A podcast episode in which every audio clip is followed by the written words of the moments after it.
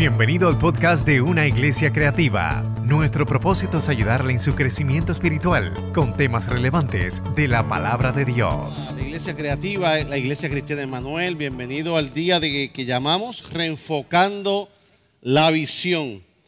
¿Qué es Reenfocando la Visión? Es ese culto, es ese día donde después de ese verano precioso, caluroso, que todavía sigue la calor, ¿verdad? Eh, Hemos estado de vacaciones, algunos en playa, algunos en piscina, algunos en avión, algunos en casa, otros en crucero. Pero es el día como que para sacudirnos la arena, es el día para que podamos subir vela y seguir hacia adelante con nuestras vidas personales y sobre todo en la iglesia que tiene mucho trabajo. Vamos a buscar la palabra de Dios en el libro de Juan, en el Nuevo Testamento, al lado derecho, Juan capítulo 13. Juan capítulo 13. Hemos bloqueado las últimas dos filas de la parte de atrás porque tenemos un pequeño drama eh, dentro del mensaje. Así que si ve que nos falta gente que te, están en la parte de atrás preparándose para, yo le decía, ministrar con el pastor a los jóvenes. Gracias, Jen. Eh, y vamos a tener el mensaje, vamos a tener un drama y luego del, drama, pues entonces vamos a, ministrar, eh, eh, a abrir el altar y orar y por tu necesidad, por tu deseo, lo que Dios ha hecho en tu corazón. Eh, no sé ustedes, pero yo disfruté ese devocional, ¿verdad que sí? Tenemos un equipo de adoración que Dios usa poderosamente. Que esta ciudad un fuerte aplauso a Merari y a su equipo. Hago la aclaración porque le zumbé una broma pesada ahí atrás. Le zumbé porque medio equipo de adoración estaban todos vestidos de uniforme de Royal Ranger. Yo le dije, no, pero ustedes, aunque no tengan uniforme, Dios los usa también. y definitivamente es así. Eh, qué bueno que la iglesia, la familia de la fe, eh, Dios te va a usar. Dios te va a usar a ti y a mí en diferentes áreas en las que tú deseas. Dios no te va a usar en la área que tú no apasiones. Donde está tu pasión, ahí va a estar Dios desarrollando tu pasión en lo que eh, y es importante que la pasión esté donde está eh, eh, tus ojos, ¿verdad? Y ahí estará Dios multiplicando esa pasión. así que por eso existe, me preguntaron a mí una vez, ¿qué es eso de pastor explorador? Y yo, bueno, pastor explorador es la unión de, de dos pasiones, la pasión de pastor y la pasión de explorador. Y cuando las unimos, pues entonces hay dos pasiones de pastor explorador. A Dios honra y Dios gloria. Juan capítulo 13, versículos 3 al 9. A todas las visitas que están aquí, sean bienvenidos en este día precioso. Dice la palabra de Dios de esta manera, sabiendo Jesús que el Padre le había dado todas las cosas en las manos y que había sido salido, había salido de Dios y a Dios iba. Se levantó de la cena se quitó su manto y tomando una toalla se ciñó. Luego puso agua en un lebrillo y, comenzó a lavar los pies de los discípulos, enjuagarlos con la toalla con que estaba ceñido. Entonces vino Simón Pedro y Pedro le dijo, Señor, ¿tú me lavas los pies? Respondió Jesús, le dijo, lo que yo hago tú no lo comprendes ahora, más lo entenderás después. Pedro le dijo, no me lavarás los pies jamás. Jesús le respondió, si no te lavare, no tendrás parte conmigo, le dijo Simón Pedro. Señor, no solo los pies, sino también las manos y la cabeza. Señor, hoy vengo delante de tu presencia con esta bendición que he puesto en mi corazón, que me has hablado a mí primeramente, que me has enfocado a mí primeramente, mi Dios. Te pido de esta misma manera, mi Dios, que esta palabra llegue a cada corazón necesitada en este día. Enséñanos, enséñanos, como la última clase que te enseñaste a los discípulos. En el nombre de Jesús hemos orado. Amén. Amén. Manuel, vamos favor. Eh, excúsenos por los aires, la fe que si una vez que se prenden temprano, se prenden mal, pues, consigo una silla blanca. Pero no enfrían bien. El mensaje de esta mañana lleva como título, ponte la toalla. Jesús se quitó su vestido, cogió una toalla y se la ciñó. Ponte la toalla y lleva el mensaje esta mañana. Dwight L. Moody, quien era un predicador de los 1800, un predicador poderoso, dijo una vez, y tengo en pantalla, dijo, la medida de un hombre no es cuántos siervos tiene.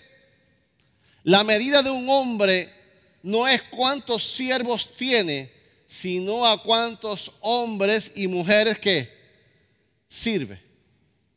Sino a cuántos hombres y mujeres sirve. Tú no eres grande mujer, tú no eres grande hombre porque tengas un liderato con 30, 40, 50 líderes. No. Sino por los hombres que tú sirves, a los que tú das. Y los discípulos por tres años andaban con Jesús para arriba y para abajo viendo lo que Jesús enseñaba. Los discípulos habían sido testigos de las enseñanzas del Señor. Los discípulos habían sido testigos de, cómo Jesús lo hacía, cómo Jesús lo hacía, cómo lo hacía.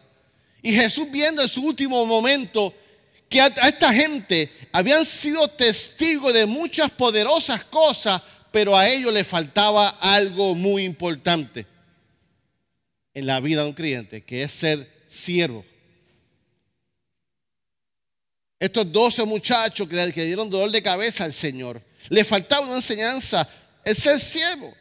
Y Juan capítulo 13, yo le llamé el, examen final, the last quiz, el examen final. ¿Y dónde fue esto? Esto fue en el lugar más conocido, la noche de la Pascua, fue la última cena, esa cena que donde Da Vinci eh, dibujó bien bonita, pero detrás de eso hay una historia que no relata la pintura de Da Vinci, fue el lavatorio de pie. Y ese momento Jesús toma esa enseñanza ¿Y cuál era la costumbre, pastor? ¿Cuál era la costumbre? La costumbre era que cuando tú adquirías un, local como ese, en la entrada había una bandeja con una toalla. Y lo normal es que el dueño del lugar tenía un siervo ahí para todo el que llegara, se sentaba y toda, toda visita de su amo, él llegaba y le lavaba los pies para que pudiera entrar a la, casa para que pudiera. Si no había un siervo en la puerta, la costumbre era que entonces te tocaba a ti lavarte los pies tú mismo antes de entrar a la casa. Esa era la costumbre que había eso. ¿Por qué? Porque en los tiempos bíblicos, hermano, no había cemento. En los tiempos bíblicos no habría brea en las carreteras. Y la misma carretera que tú caminabas, caminaban los burros. Y por la misma carretera que tú caminabas, caminaban los caballos. Y por la misma carretera que tú pasabas, pasaba el agua y todo ese polvorín. Y ese tiempo no, había, no habían botas plásticas como las que usa Manuel cuando va a la finca. No habían botas plásticas para ligar cemento. Eran sandalias de cuero y tela. Vea el cuadro. Cómo esos pies llegaron. Cómo esos pies llegaban cansados por más que brincaban, por más que eh, eh, eh, podían buscar, pero los pies estaban sucios y era inapropiado el comer a la cena, sentarte a la mesa con los pies sucios, como lo es ahora, inapropiado comer con las manos sucias. Pero ahora nosotros vamos, nos lavamos las manos y le decimos a los niños, ¿te lavaste las manos? ¿Te lavaste las manos? Las esposas nos dicen a nosotros los hombres, ¿te lavaste las manos, cochino? Sí, mi amor. Y nosotros vamos y, y nos lavamos las manos. O yo soy el único que me lo dicen a mí. Ah, come on. Entonces, pues entonces es normal que nosotros nos lavamos las manos, pero en aquellos tiempos bíblicos eran los pies. Y según este pasaje bíblico, no refleja que nadie hubo con un corazón humilde que le dijera al maestro, maestro, yo te voy a dar los pies. Inclusive, no refleja el, texto bíblico que no se lavaron los pies, no lo enseñan, posiblemente que sí. Pero en el pasaje bíblico no muestra. Y después de que Jesús andar tres años con estos individuos, de enseñarle, era el, era el momento que le tocaba ya pronto la crucifixión del maestro. Esa noche le tocaban horas para la crucifixión de comenzar el proceso difícil. Y los discípulos le faltaba la última clase de modelaje por él. La última. Y sabiendo Jesús, y sabiendo Jesús que le había llegado la hora, dice la Biblia, la hora de glorificar al Padre por medio de la cruz. O sea, ya Jesús sabía que le tocaba el momento de morir. Era la noche más importante. Yo soy de los que creo que Jesús ya estaba nervioso. Ya Jesús estaba pendiente. Tres años llegó el momento y ese momento era importante y tenía que enseñarle a estos muchachos que habían sido testigos de muchas cosas la importancia del servicio. Y si usted ve Juan capítulo 13 así, de momento puede observar tres cosas importantes. Una de las cosas importantes que refleja capítulo 13 de Juan es, la actitud de Dios, la actitud de Jesús como, como servidor. Esa actitud resalta en el capítulo 13. Tú ves a Jesús como un servidor que hace lo que, lo que algo que nadie esperaba. Por eso tú lo entiendes cuando más adelante dice, yo no he venido para que me sirvan, sino para servir. Ese era Jesús. Y el capítulo 13 nos enseña a Jesús como, como quién, como el servidor. Otras cosas que nos enseña el capítulo 13, ¿cuál es, pastor? Vemos la actitud de Pedro, la famosa, todo el mundo sabe esa. Todo el mundo cuando ve ese relato se acuerda cuando Pedro se puso guapo, dijo, no, a mí no, me va a lavar los pies. Capítulo 13 tú lo ves y resalta ese momento cuando Pedro se, se niega a lavarse los pies. Pero tercera y última cosa que relata el capítulo 13 es cuando Jesús, en la decisión de dar una demostración de, servicio de siervo, de lavar los pies a los discípulos, incluye a quién? A Judas, al que le vaya a traicionar. Jesús incluye a Judas, a lavar los pies a Judas, al que lo va a traicionar. Y vemos esos, esos tres puntos, Jesús como el servidor, vemos a Pedro que se niega y a Jesús que lavando los pies. Y cuando escudriñamos el capítulo 13, tenemos que enseñar otras importancias. Tenemos que ver otras enseñanzas que son las que quiero compartir con ustedes hoy. Enseñanzas que, vemos en capítulo 13, número 1. Nos enseña que el que no quiere dar, el que no sabe dar, no sabe recibir. El que no sabe dar, no sabe recibir. La persona que no le gusta recibir es debido al orgullo. No, está bien, no, no, déjalo así. No, no, me hagas eso, no, no, está bien, déjalo así. No está bien, no, no te moleste, no te moleste. Muchas veces dicen que es porque no me moleste, pero muchas veces es por orgullo. Y ese mismo orgullo es el que no le permite entonces qué? Dar. Y ese orgullo dice, yo no le voy a dar a Manuel para no deberle nada a Manuel. Entonces ese mismo orgullo no le permite dar por tal de que de no recibir. Y vemos entonces en este momento que aprendemos. Que una de las cosas que vemos que el que no sabe dar, no sabe recibir. Y eso le impide, ese orgullo le impide dar. ¿Por qué? Porque su vergüenza lo, lo, arropa. Porque muchas veces pensamos que no es merecedor. Muchas veces pensamos que yo no soy merecedor de tanta bendición. Muchas veces pensamos en esto y no lo hacemos. Pedro, Pedro tuvo las dos enseñanzas. Pedro tuvo que aprender a recibir y Pedro tuvo que aprender a dar. Juan 13, 8 dice, pero Pedro le dijo, no me lavarás los pies, jamás. Jesús le respondió, si no te lavara los pies, no tendrás parte conmigo. Eso yo lo veo como un juego de ajedrez. Los que saben jugar ajedrez, tú ves las posiciones. Y Jesús jugó ajedrez con Pedro mucho tiempo. Y lo estuvo enseñando. Y lo estuvo tolerando. Pero en este momento Pedro le hace una de las de, no, no, papá, yo no me va a dar los pies a mí. Y ahí que Jesús qué hace? Le hace una jugada de qué? De jaque mate. Porque un siervo tiene que ser humilde. Es aquel que la vergüenza, que no se avergüenza. Un siervo es aquel que no se avergüenza de ninguna de las tareas que tiene. Entonces aquí vemos a, a Pedro. si Pedro fuera boricua. Vamos a hacerlo más así.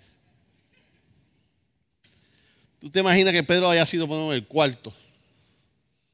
Y Pedro empezó Jesús por allá y ya Pedro maquinando. No, a mí no.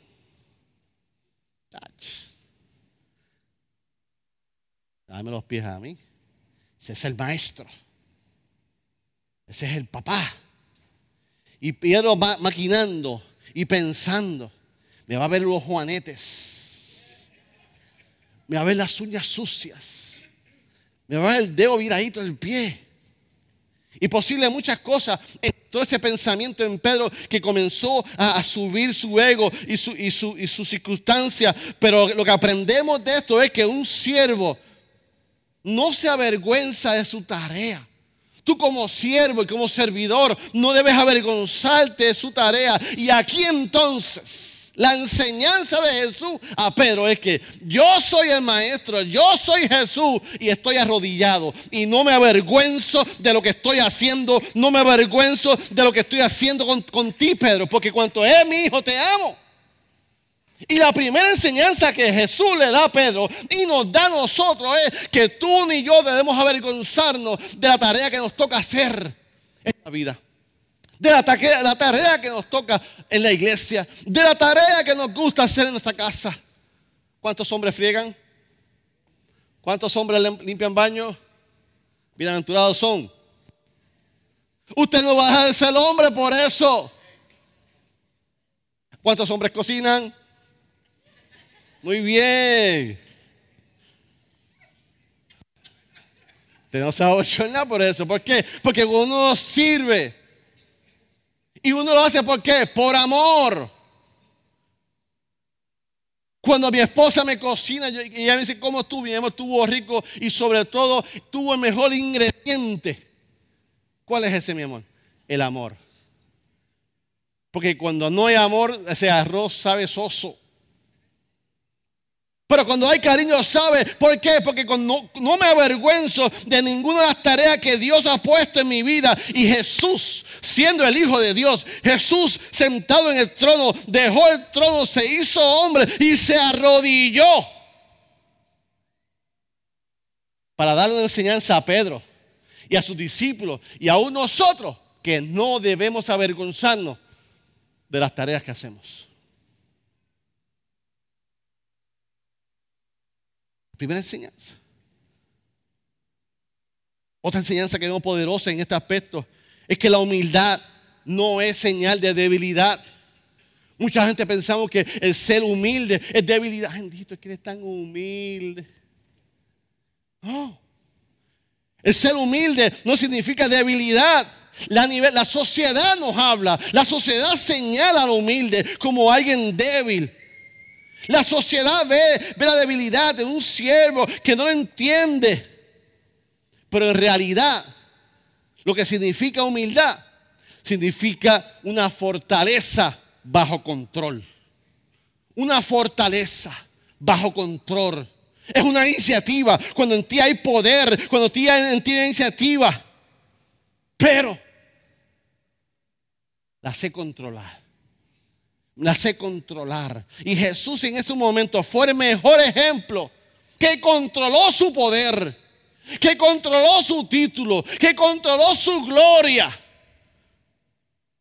Jesús pudo haber dicho, sus pies quedan limpios. Jesús lo pudo haber hecho. Tu dedito virado está sano. Tu juanete está sano.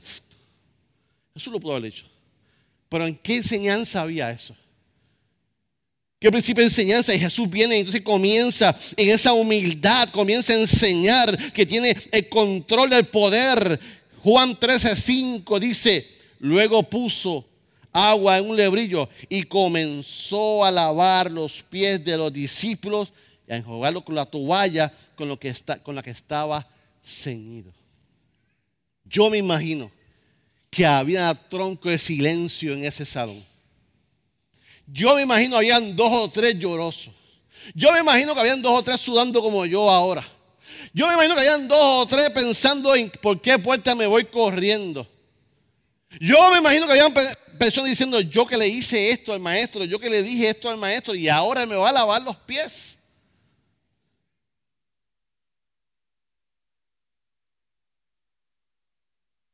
Y puso agua en un lebrillo y comenzó a lavar. Tú sabes cómo se rompió cada corazón de cada individuo de eso. Que Jesús tomó su tiempo. Sin pensar si comenzó a mirarlos. Sin pensar que posiblemente comenzó a decirle palabras afirmativas. Sin pensar que comenzó a decirle, me imagino yo, las últimas palabras. Porque ya estaba la muerte. Y Jesús con amor comenzó a lavar los pies. Y él pensando, yo no merezco esto, yo no merezco tanto amor, yo no merezco tanto servicio, yo no merezco si yo he fallado, si yo he fallado, si yo pienso así. Y el Señor ahí con su humildad comenzó discípulo por discípulo. Otra cosa que aprendemos en, en este aspecto es que la verdadera humildad sirve sin favoritismo. Cuando Dios nos llama a servir, tenemos que saber que somos siervos humildes. Que no importa a quién le sirvamos, no importa a quién nos toca servir, por naturaleza. Por naturaleza, un siervo sirve a todo el mundo y eso es un libre, fuera de prejuicio. Eh, cuando tú sirves, tú sirves fuera de prejuicio. Cuando tú sirves, tú sirves fuera de libertad, con una libertad. Y Jesús está en ese momento sirviendo y se pone como el mejor ejemplo, sin condición a servir y le lava los pies a quién? Al que le ha de traicionar. Juan 13, 10 y 11. Jesús le dijo, el que está lavado no necesita sino lavarse los pies. Pues todo es, pues está todo limpio. Y vosotros estáis, aunque no todos porque sabía que le iba a entregar. Por eso dijo, no estáis limpios todos. En otras palabras, Jesús le lavó los pies. No importa, a quién tú le vas a servir. No importa a quién, a quién tú le vas, te toca servir en el trabajo, en la iglesia. A tu jefe, a tu compañero del mismo rango que tú, a tu enemigo, al que te hizo mal. Si usted supiera lo poderoso que es en el Señor. Que tú sabiendo este contexto bíblico, que tú sabiendo este poder, donde tú vayas a la persona que más te maltrata, que la persona que más te hiera, tú le sirvas. Él no entiende eso. La persona no entiende eso. ¿Por qué? Porque eso se llama gracia. Lo que tú y yo hemos recibido. Cuando tú le das a alguien algo que no se lo merece y eso fue lo que Dios hizo con nosotros. Tú no merecías salvación y Él nos dio gracia. Tú nos dio salvación y sanidad. Tú no lo mereces, ni yo tampoco, pero por gracia soy salvo. Y cuando tú entiendes que tú fuiste salvo por gracia, que no importa lo que estás haciendo, que no importa lo que tú piensas que eres, Dios aún está interesado en ti, aunque no lo mereces, Él aún te ama y desea salvarte y desea restaurarte y desea levantarte, aunque tú pienses que no. Hay tantas veces que yo dejo al Señor aún está interesado en ti.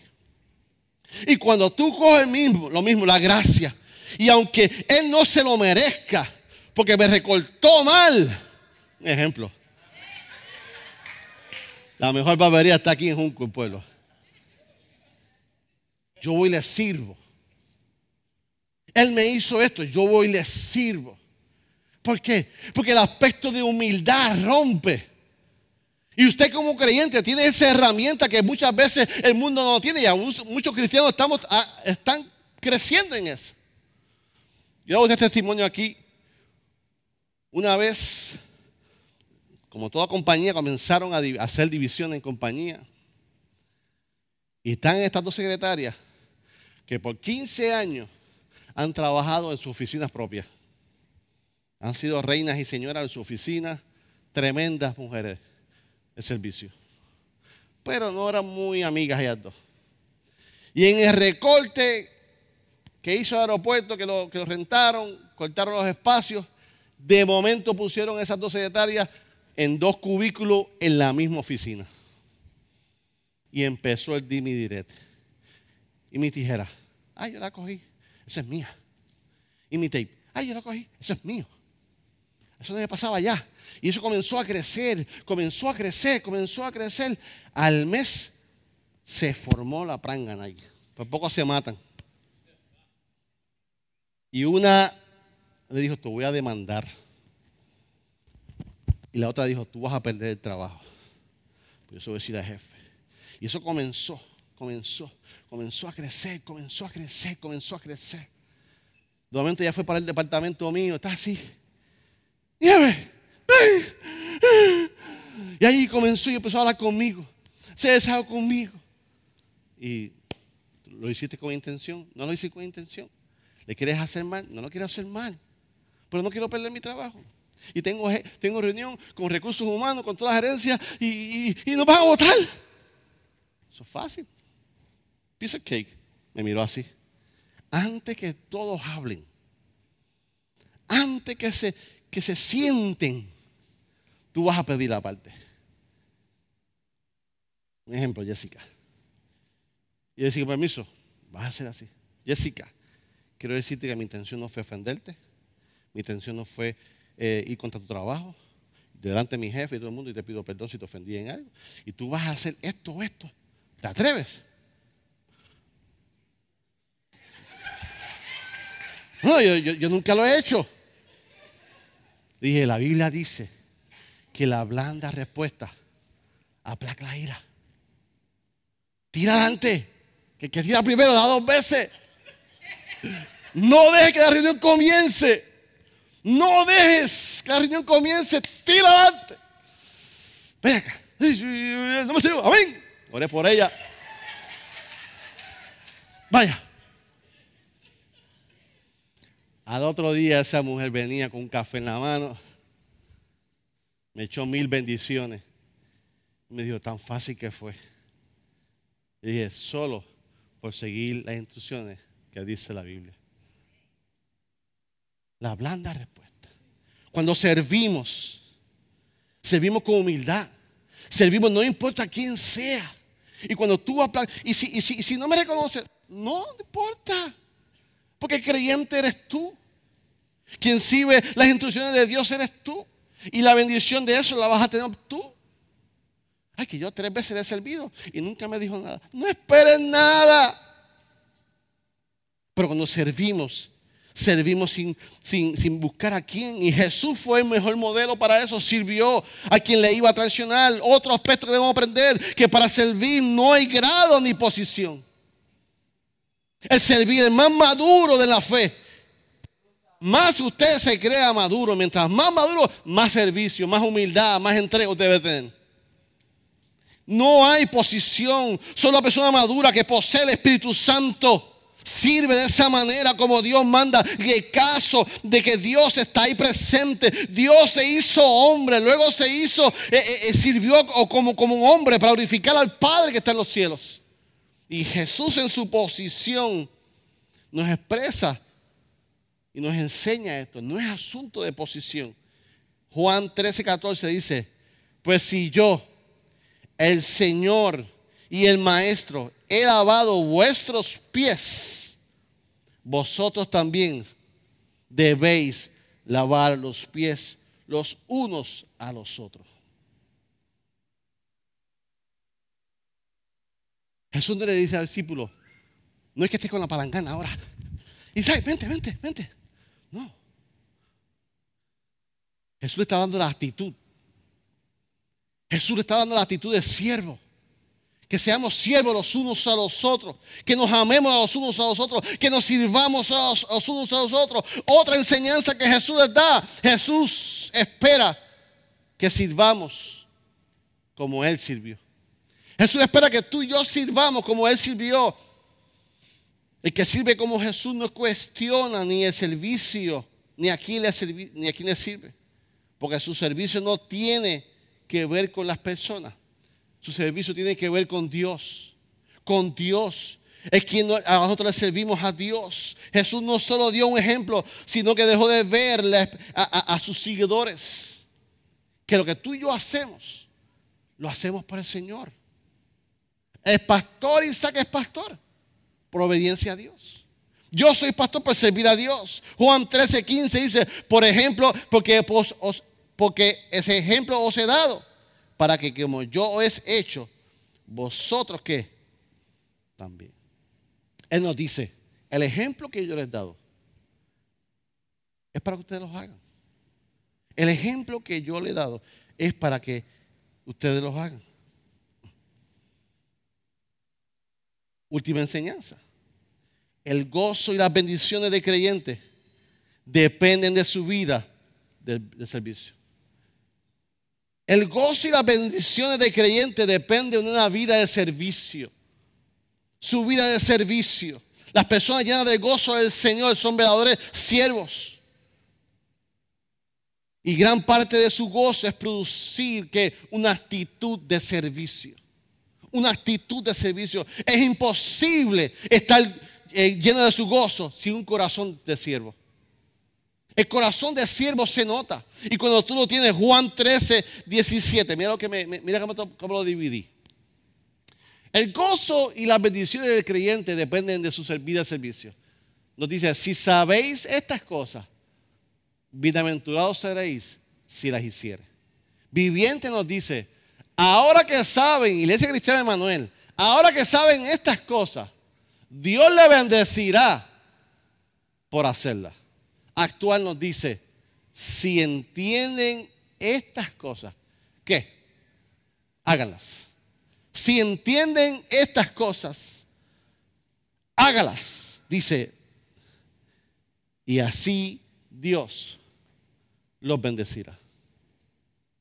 Por eso es que usted me ha escuchado a mí cuando yo oro por, usted y usted y, y oro por los líderes. Y Dios lo puso en mi corazón así.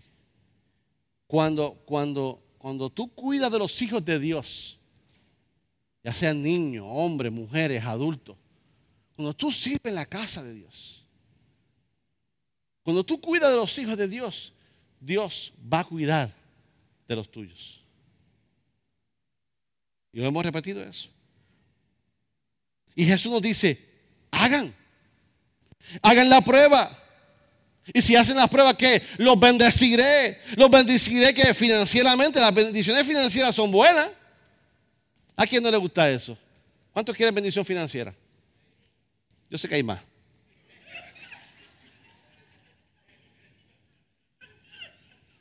Pero ¿sabes qué? Hay una mejor que esa. Hay una bendición mejor que esa. ¿Cuál es? Cuando tú tienes finanzas y necesitas algo de parte de Dios, que las finanzas no las pueden cubrir. ¿De qué vale que tú tengas finanzas? Y lo que tenga en tu salud no se resuelve con un préstamo. No es el mejor doctor, no. No hay nada que hacer. La mejor bendición es que tú sabes que en ese momento que tú puedas ir a la TH del cielo. Que tú puedas ir al banco del cielo. Y decir, Señor, yo he depositado en tu reino. Yo vengo ahora a sacar de tu reino. Yo vengo a sacar ahora del banco del cielo. Yo necesito un milagro que el dinero no puede cubrir. Yo necesito algo en mi vida. Cuida a mis hijos, cuida mi salud, cuida mi negocio, cuida mi andar. Son cosas que el dinero no puede comprar. Ahí es que interviene Dios. Pero mi papá me enseñó que el que no guarda, no tiene. Y cuando tú guardas en el reino de los cielos, tú tienes. Cuando tú sirves sabiendo que estás depositando en el banco más grande, en el banco más poderoso, entonces puedes retirar. Y Jesús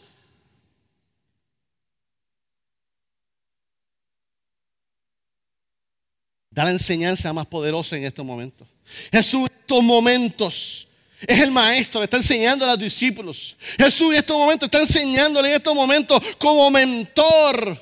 Jesús está enseñándole a los discípulos como su pastor. Y ya Jesús sabía de antemano, están aquí, pero en breve toda esta gente van a ser llenos del Espíritu Santo. Ya Jesús lo sabía. Ya lo Jesús lo sabía. Así que Jesús está como mentor, pensando, tengo que dar una clase a esta gente. Porque aunque han estado caminando conmigo, les dijo, mayores cosas de lo que yo he hecho, ustedes van a hacer. ¿Y sabes qué? Yo soy de los que creo que aún eso está para con nosotros. Mayores cosas Dios quiere hacer con nosotros. Tú no puedes conformarte con lo que Dios ha hecho en tu vida. Yo no puedo conformarme con mi estilo de pastorado. 19 años en esta iglesia. ¿Sabe qué? Aún Dios tiene más para mí. Aún Dios tiene más para esta iglesia. Aún Dios tiene más, para adoración. Aún más, Dios tiene más para Isaac y para Cookie. Dios tiene más para ti. Y Jesús sabía esto y le dijo, ustedes harán mayores cosas con nosotros y van a recibir poder.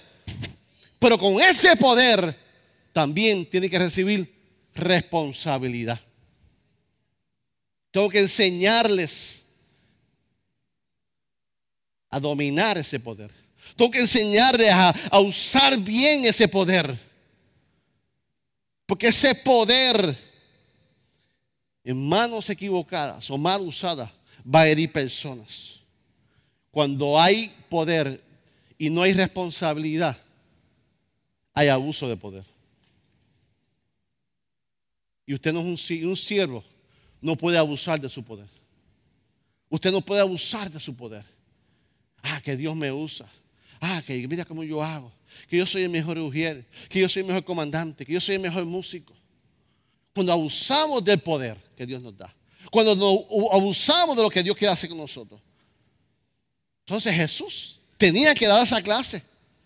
¿Tú te imaginas si Jesús no hubiese dado esa clase a los discípulos? El flow y el orgullo de los discípulos.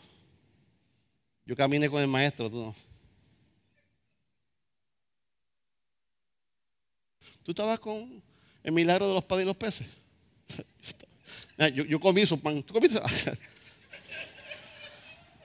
¿Tú te imaginas el flow? ¿Tú te imaginas el flow de, esos discípulos? Siendo testigo de tantas cosas de poder. ¿Tú, tú fuiste al monte ahora con ese?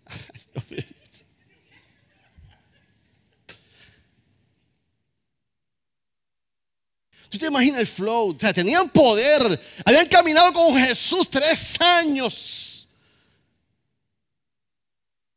Jesús había sido el modelo de sus discípulos. Esos discípulos eran los hijos de Jesús. Eran sus estudiantes. Ellos eran sus alumnos. Y también eran sus hijos. Por eso es importante que tú y yo modelemos a nuestros hijos. Por eso es importante que tú y yo modelemos a nuestros alumnos.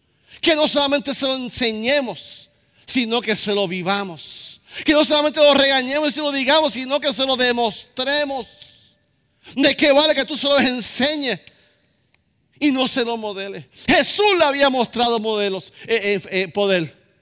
Pero en este momento Jesús, antes que se me vayan estos muchachos con un flow diferente, tengo que bajarlo de la nube y enseñarle el servicio, que primero con poder hay que ser siervo, hay que servir, no importa el título, hay que servir, no importa quién, hay que servir, no importa en dónde. Y Jesús se ciñó la toalla. Porque si los dejo ir así, perdí los tres años. Los boté. Y Jesús hace esa seña. No solamente para que escucharan, sino para que vieran. Que tú sirvas en la iglesia. Cuando tú sirvas en la iglesia, invita a tus hijos chiquitos. Ven, acompáñame. Ay, papi, sí, sí, vente, vente, vente, vente. Papi, ¿tú sabes por qué hacemos esto? Y enséñale, agarra la mesa ahí.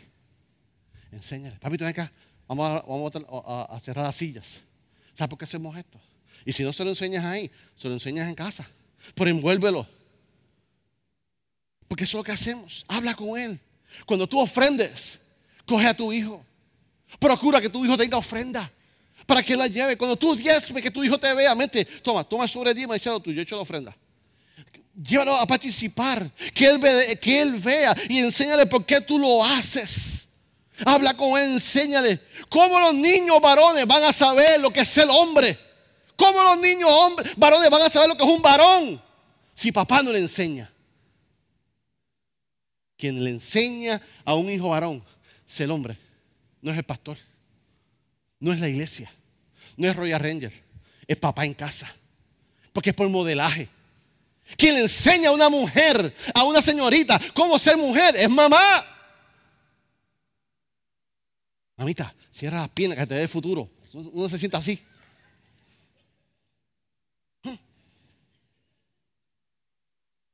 Cuando venga el primer eh, eh, eh, a decirle algo a tu nena, tienes que enseñarle cómo contestarle. Hasta difícil, nena, hasta difícil. Ignóralo. Pero ¿por qué, mami? Está lindo. Sí, sí, sí, porque. No. Pero quien le debe modelar a una niña ser mujer, ¿quién es? Es mamá. No es el pastor, no son las Girls Ministry. Nosotros somos parte de tu equipo. Pero te toca a ti. Porque no solamente decírselo, es modelárselo. Quien le va a modelar a un varón a cómo tratar y cuidar a una mujer es papá. Si papá le grita, si papá le da, lo que viene por ahí es Si mamá no trata a papá como la cabeza del hogar, como el sacerdote, así va a ser la niña. Entonces, eso es lo que hace Jesús. No solamente le enseñó, sino le modeló a ser discípulos para que subieran la importancia. ¿Cómo los discípulos iban a saber la importancia de ser siervo? La única forma era, antes que se vayan, me falta una clasecita. Hay que ser siervo. Dios te va a usar, hay que ser siervo. Vas a predicar, se van a convertir tres mil, hay que ser siervo. Hay que ser siervo.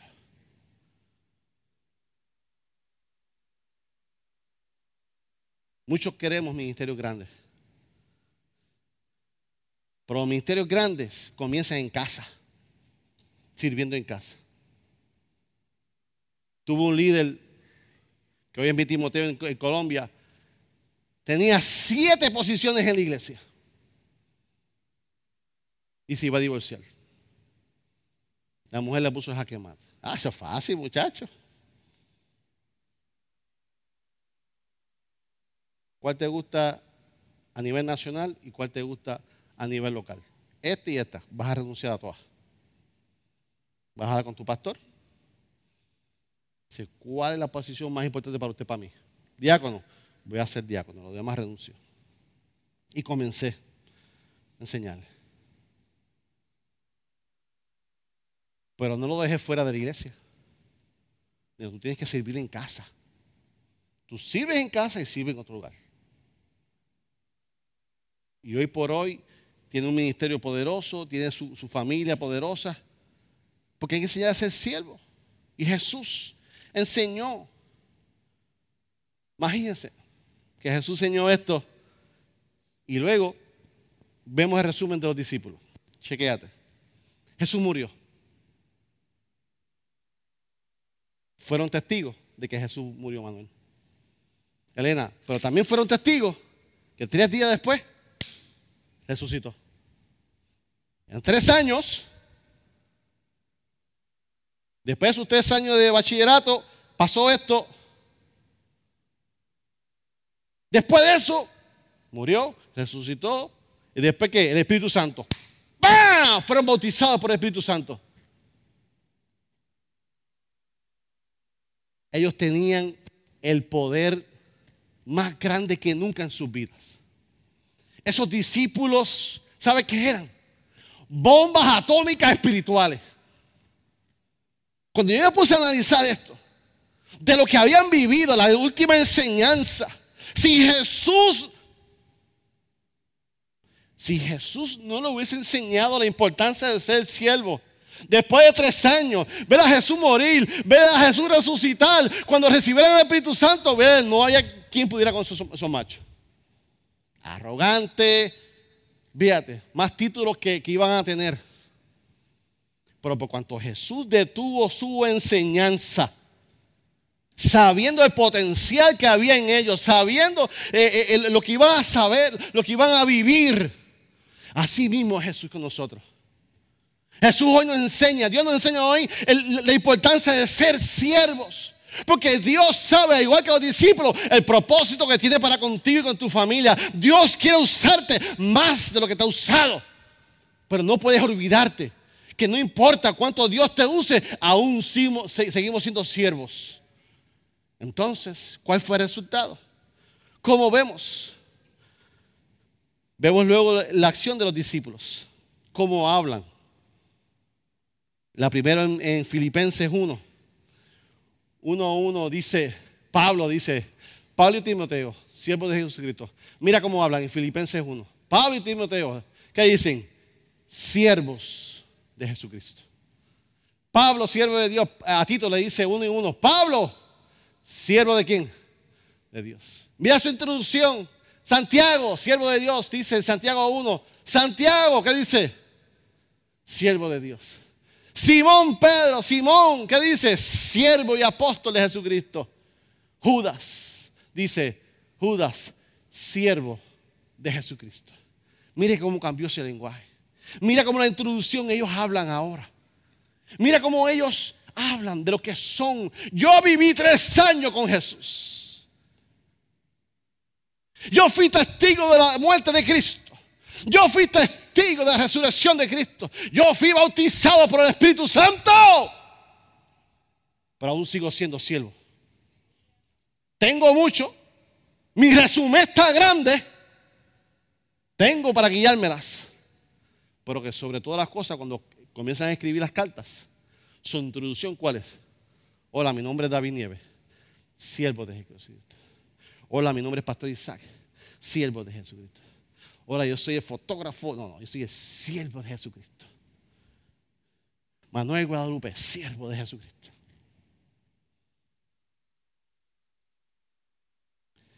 ¿Por qué esa gente escribió así?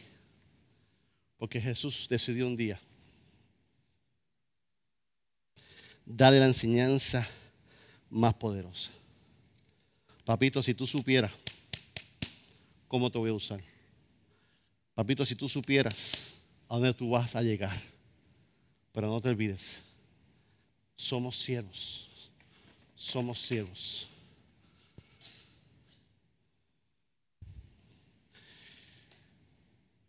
Cuando eres un servidor, eres un siervo. Entonces puedes decir, le sirvo donde Él quiere. Le sirvo cuando Él quiere. Le sirvo como Él quiere. Sirvo a quienes Él quiere. Sirvo solamente si Él quiere. Le sirvo a Él sin condiciones. Entonces tú puedes decir, yo soy un discípulo de Cristo. Yo soy un servidor de Cristo.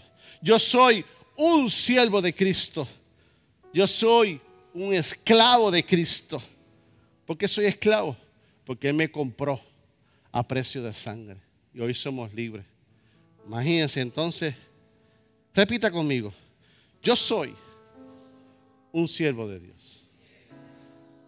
Termino esta parte, la primera parte, dice Lucas 17, 10, dice, así también vosotros cuando hayáis, hayáis hecho todo lo que os ha sido ordenado, decid, siervos inútiles somos, porque lo que debemos hacer, hicimos. Somos siervos inútiles. Una vez, aquí hubo un joven que me, me apodó el Paz. Eso fue hace 18 años. Y se levantó un caballero con buena intención con buena intención. No, ese es el reverendo David Nieves.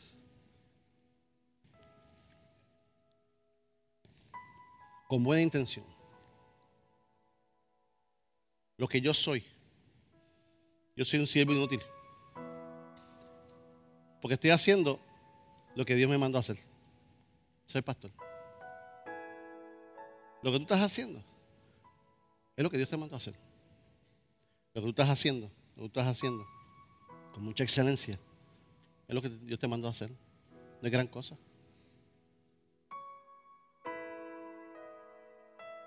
Que tras eso, Dios sabe que hay bendición para nuestras vidas. Que Dios sabe muchas cosas. Y antes de finalizar el mensaje, Dios puso en mi corazón hacer este video humano. ¿Qué es un video humano? Un video humano es una canción dramatizada. Y quiero presentarle Buscadme y viviréis juntamente con Revolution y dos o tres adultos más. Para la gloria del Señor. Cada vez más violencia. Más en la tierra.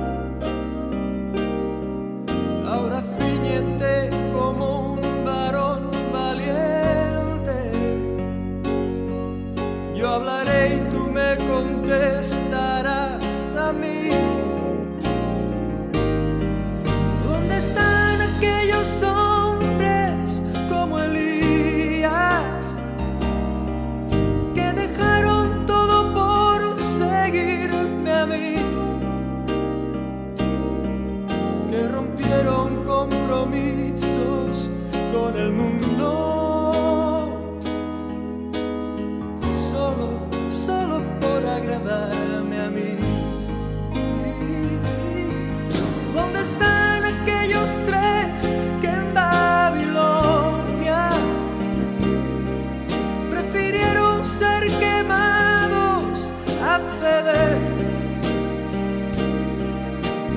está aquel Daniel que me adoraba?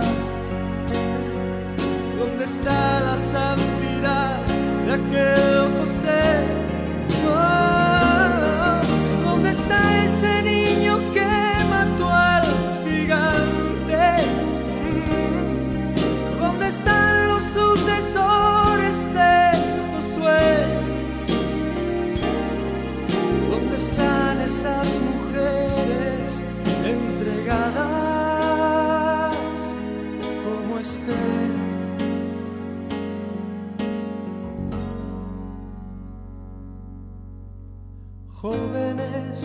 acabar.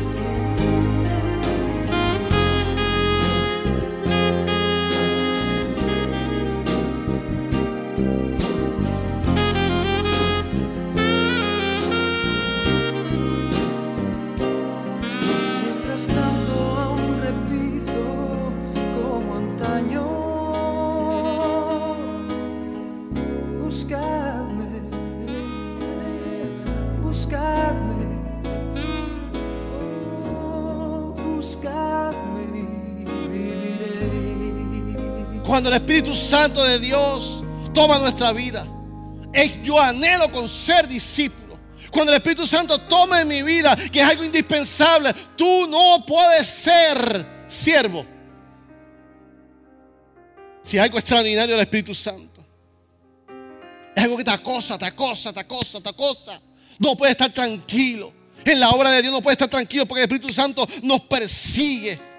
Y comienzas activándote. Dejo una cosa, dejo otra. Oh, yo estoy loco por terminar el día de hoy. Yo, pastor, ya, ya tengo mañana el plan siguiente. Y lo vamos a presentar ahorita. ¿Por qué? Porque el Espíritu Santo no me deja tranquilo. Hay que seguir activando. Hay que seguir apasionado con el Espíritu Santo, que es el regalo de Dios. ¿Por qué se me hace difícil como ¿Por qué se me hace tan pesado servir? ¿Cómo estás tú y el Espíritu Santo? ¿Cómo estás tú y el Señor? Cuando yo soy cristiano, cuando yo soy servidor, cuando el Espíritu Santo está en mí, no me tienen que rogar para servir. Cuando el Espíritu Santo está en mí, no me tienen que rogar que llegue temprano. Cuando el Espíritu Santo está en mí, no me tienen que rogar para hacer seguridad, para hacer iglesia el niño. No me tienen que rogar para hacer ujieres. No me tienen que rogar para hacer Royal Ranger. Cuando el Espíritu Santo está en mí, Él me acosa, me acosa, me acosa, me deja insaciable. Me deja insaciable rogar a un cristiano para que se manifieste el Espíritu Santo en tu vida. Cuando tú sirves, es para que tú des lo que tienes. Cuando tú sirves, es para decirle lo que el Espíritu Santo que está en mí te lo doy. No es lo mismo un guardia de seguridad que un seguidor de seguridad, dice Cristiana Manuel, llena del Espíritu Santo. No es lo mismo. No es lo mismo un ujier que te da la bienvenida en Choliseo que uno que te da la bienvenida a la iglesia cristiana de. Porque posee algo, posee algo, es el Espíritu Santo. Es ahí donde Dios te va a usar. No creas que es un saludo, no es cuestión de seguridad, no es cuestión de- del piano, no es cuestión de predicar. Es el Espíritu Santo que mora en mí, es el Espíritu Santo que te voy a transmitir. Adoración subimos. Hemos escuchado de una, posesión demoníaca. Y cuando usted es testigo de algo así, usted dice, uy, qué fuerte fue eso. Uy, se me pararon los pelos. ¿Cómo se le viraron los ojos? ¿Cómo pasó esto? Yo fui, yo fui testigo de eso, de eso. Y eso se te queda impregnado. Si fuera yo, oh, el pastor se puso feo, el pastor se puso así. Ah, te toca tu vida. Pero así lo mismo. Cuando el Espíritu Santo te toma, oye, ese, ese, ese varón que me saludó tenía algo especial, tenía una marca especial. Oh, es que me dio el abrazo, tenía especial. Ese abrazo fue diferente. ¿Sabes por qué? Porque hay algo en el corazón que se llama el Espíritu Santo de Dios. Es como las habichuelas de abuela. Tenían un sabor diferente. Y tú dices, abuela, ¿qué tal? Ese es el secretito de abuela. Pero ese abrazo de aquí es diferente. Porque tiene un sabor diferente. Tiene algo que se llama el Espíritu Santo de Dios. No es lo que tú hagas, es como tú lo hagas, con quién tú lo hagas, en qué manera tú lo hagamos. Tú puedes predicar. Tú puedes danzar. Tú puedes servir. Pero que salga de la abundancia del corazón, que salga de la abundancia de tu espíritu, lo que hay adentro. Porque lo que está adentro se va a manifestar afuera es el Espíritu Santo de Dios. Es el Espíritu Santo de Dios. Hoy yo vine a decidir, decidido, a que en esta iglesia no se va a servir más por obediencia al pastor. Fue una buena intención mía. Ah, estoy aquí por obediencia, pastor. Eso es bueno, a veces funciona. Pero ¿sabes qué? No. Un servidor debe sentirlo. Un servidor debe sentir lo que tiene adentro. Un servidor debe compartir lo que tiene adentro. Y me serán testigos. ¿Testigos de qué? Del poder de Dios. Que podamos servir. Hoy yo renuncio a que me estén rogando porque viva una vida espiritual. Hoy yo renuncio a que, me, estén rogando que viva una vida espiritual que me rueguen para que viva una vida sin pecado. Para que me rueguen que sirva, para que me rueguen que, que ofaniamente, para que me rueguen que diemos, no, cuando el Espíritu Santo está en tu vida, eso tú lo haces espontáneamente. Cuando el Espíritu Santo está en ti, tú quieres que todo el mundo sea testigo del poder de Dios. ¿Cómo sucede eso? Cuando el Espíritu Santo llega a nuestra vida, transforma nuestra vida.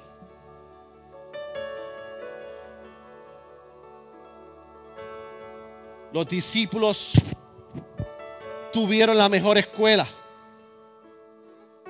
pero sus vidas fueron transformadas cuando unieron su conocimiento con la experiencia del Espíritu Santo de Dios.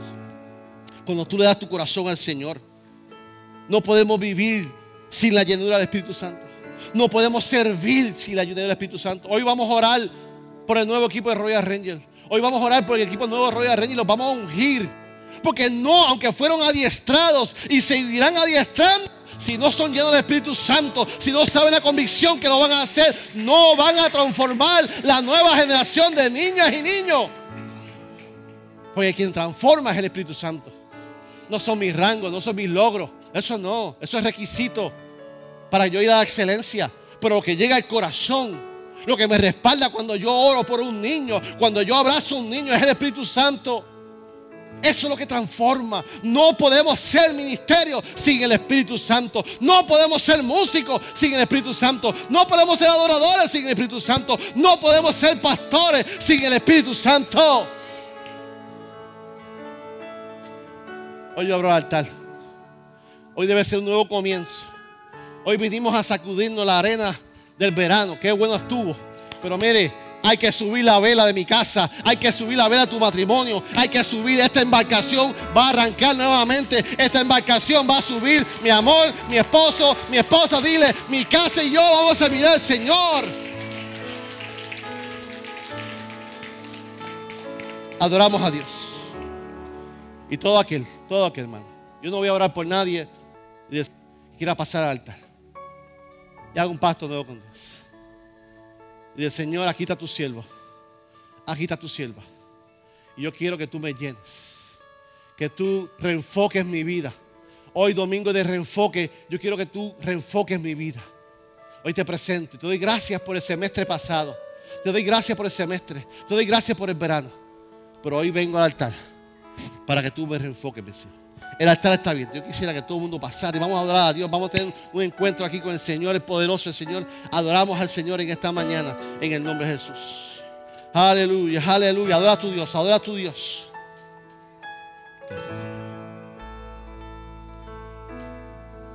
Aleluya. Te exaltamos, Dios. Te honramos, Dios. Te honramos, Dios. Acércame a ti. Aleluya. Si está tu esposa, está tu matrimonio, tómalo la mano. No me dejes ir. Presenta tu casa, tu matrimonio, tus hijos, tu vida espiritual, tu ministerio. Tu llamado. Hoy Dios no viene a juzgarte. Hoy Dios se extiende la toalla en sus manos para lavarte los pies. Hoy Dios quiere lavarte los pies. Hoy Dios quiere lavarte el corazón, la mente. Aleluya. Te exaltamos, Señor Jesús. Te adoramos, Señor. Pues Oh, aleluya. Maravilloso eres Jesús. Maravilloso eres Jesús. Maravilloso eres Jesús. Guíame, Señor, de regreso a ti.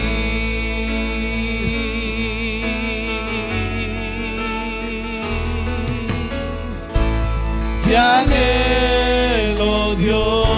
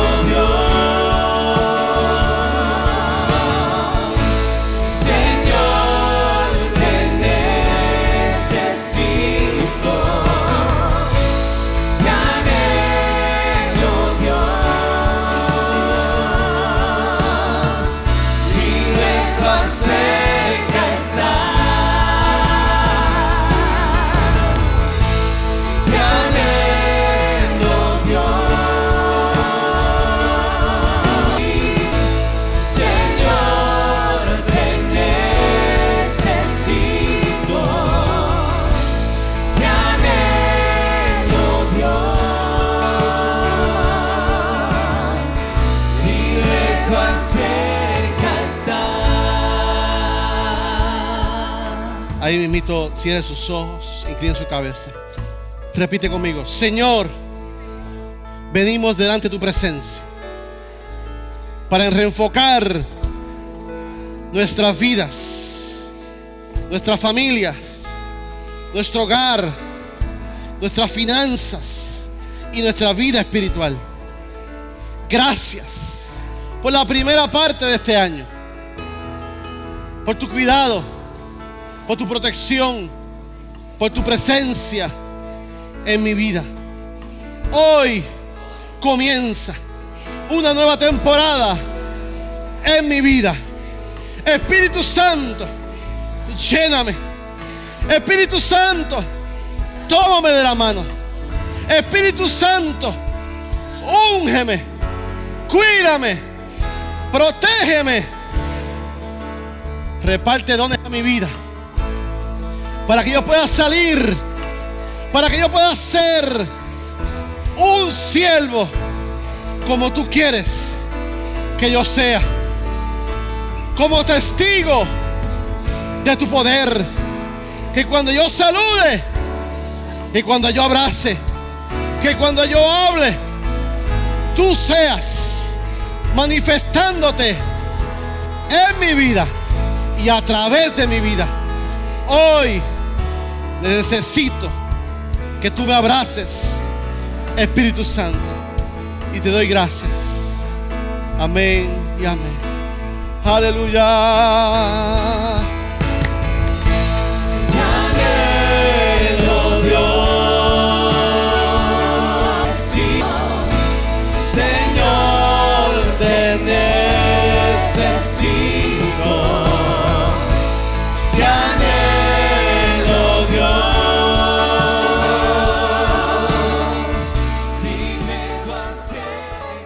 Gracias por escuchar nuestro podcast. Para conectarse con nosotros, siga nuestra página web, unaiglesiacreativa.com o en Facebook, Una Iglesia Creativa, donde hay un lugar para cada miembro de su familia.